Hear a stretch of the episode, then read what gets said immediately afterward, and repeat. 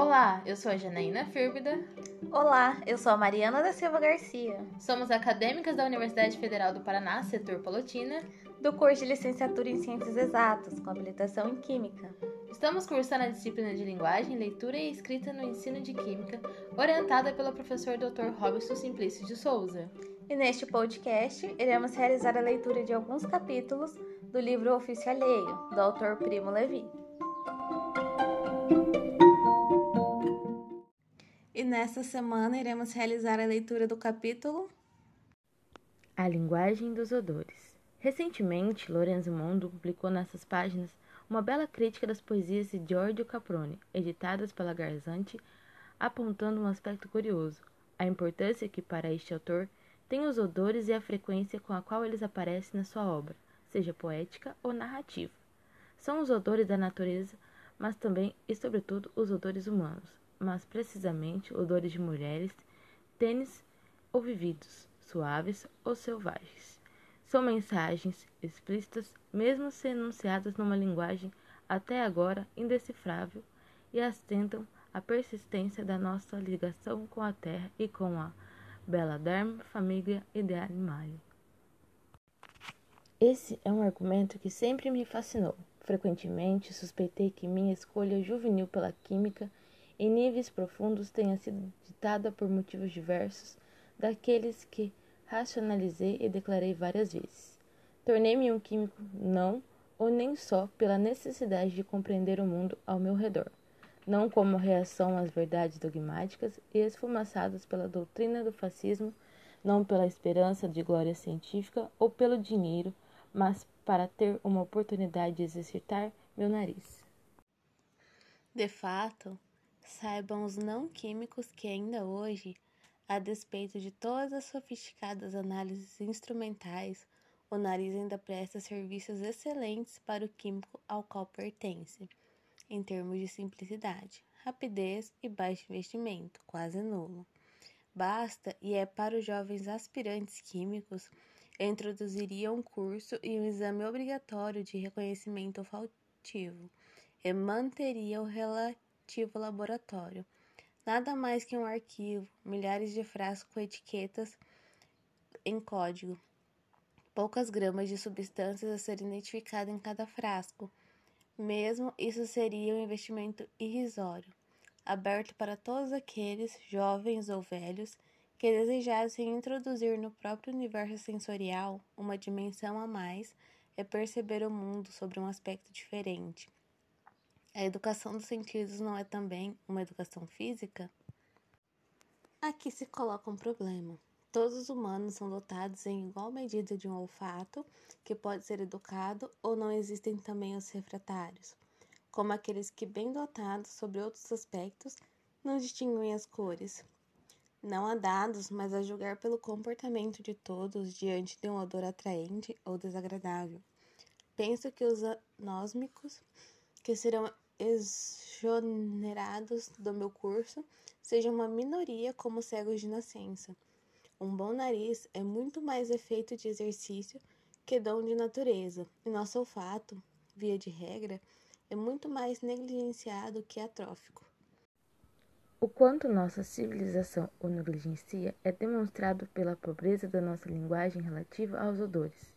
Temos um sentimento de adjetivos unívocos, que se referem às cores bem definidas, mesmo se algumas destas, rosa ou violeta, sejam afetadas ainda, pelo menos em italiano, pelo seu originário signo de exemplo. Ao contrário, não dispomos de um só termo autônimo que designe um odor, razão pela qual somos obrigados a dizer cheiro de peixe, de vinagre ou de bolor.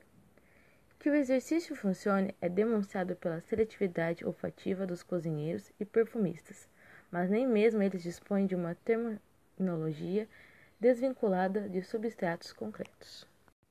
É claro que, mesmo se nós esforçássemos, não atingiríamos nunca as faculdades de um cão, formados por milênios de seleção natural e humana e constantemente treinados. Um cão de caça que segue uma pista com um focinho na terra e quase correndo, executa a todo instante uma complexa análise do ar, qualitativa e quantitativa, que desafia aquilo que poderia fazer o melhor cromatógrafo atual o qual, além do mais, custa muitos milhões, não saber correr. É ao contrário, dedicado e mal transportável, e não se afeiçoa ao seu dono. Mas mesmo o mais civilizado dos cães, o mais diminutivo dos frívolos pets, se orienta sem dificuldade na miríade de mensagens olfativas que seus colegas deixam para a posteridade em todos os cantos. Os cães devem ter tanta pena de nós. Cito de memória os versos de G.K. Chesterton em A Pousada Voadora. Atribui ao cão Cuddly. They have got those noses, they have got those noses, and gods on nose, the noseless of man. Lembre-se de que se trata de um cão que fala e até canta. Traduzo o melhor que posso. Não tem narizes, não tem narizes. E só Deus sabe quanto o homem é desnasado. E a propósito de Flush, outro célebre cão literário, Virginia Woolf escreve: Lá onde duas ou três mil palavras não bastam para exprimir aquilo que vemos, não existem mais que duas palavras e meia para expressar aquilo que cheiramos. O nariz humano praticamente não existe. Os maiores poetas dessa terra não cheiraram mais que rosas de um lado e estrume do outro. Não há nenhuma menção das inúmeras gradações que se estendem entre eles. Bem, era no mundo dos odores que se desenvolvia a maior parte da vida de Flush. Para ele, o amor era essencialmente odor, música e arquitetura, leis, política e ciências. Eram também odores. Mesmo a religião era odor para Flush. É provável que o olfato humano tenha sido esmagado, no curso da evolução, pela visão e pela audição. Na vida social, esses dois sentidos se sobressaem, pois somos capazes de emitir voluntariamente complicados sinais visuais, gestos, expressões do rosto e auditivos, palavras, etc., enquanto emitimos sinais olfativos sem ou contra nossa vontade.